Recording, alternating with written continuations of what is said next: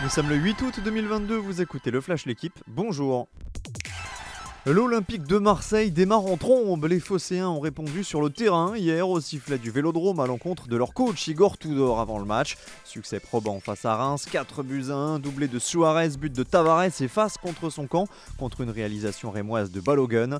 L'OM est deuxième du championnat à l'issue de la première journée à égalité avec Lille, vainqueur d'Auxerre sur le même score. Première déception pour Nice, tenu en échec un partout à Toulouse, et pour Rennes, battu 1-0 par Lorient. Erling Haaland n'a eu besoin que d'une demi-heure pour s'accoutumer à la Première Ligue. Le Norvégien a offert un précieux succès à Manchester City hier sur la pelouse de West Ham. Premier but à la 36e minute, le second après l'heure de jeu et voici le premier doublé d'Haaland en Angleterre. Moins de sourire pour l'autre Manchester United battu 2-1 par Brighton à Old Trafford.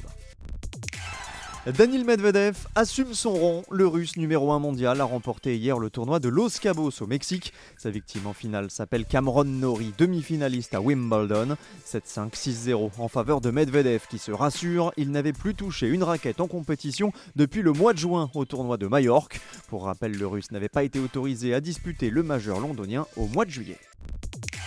Après Pavel Sivakov sur le Tour de Burgos, nouvelle victoire de prestige pour le cyclisme français. Audrey Cordon-Rago s'est imposée hier à l'Open de Vargarda en Suède, une épreuve classée en World Tour, la plus haute division mondiale. Arrivée deuxième sur la ligne, la championne de France a bénéficié de la disqualification de la néerlandaise Marianne Vos pour s'offrir le 19e succès de sa carrière, son deuxième du week-end après le contre-la-montre par équipe remporté samedi par sa formation, la Trek Segafredo. Merci d'avoir écouté le Flash l'équipe. Bonne journée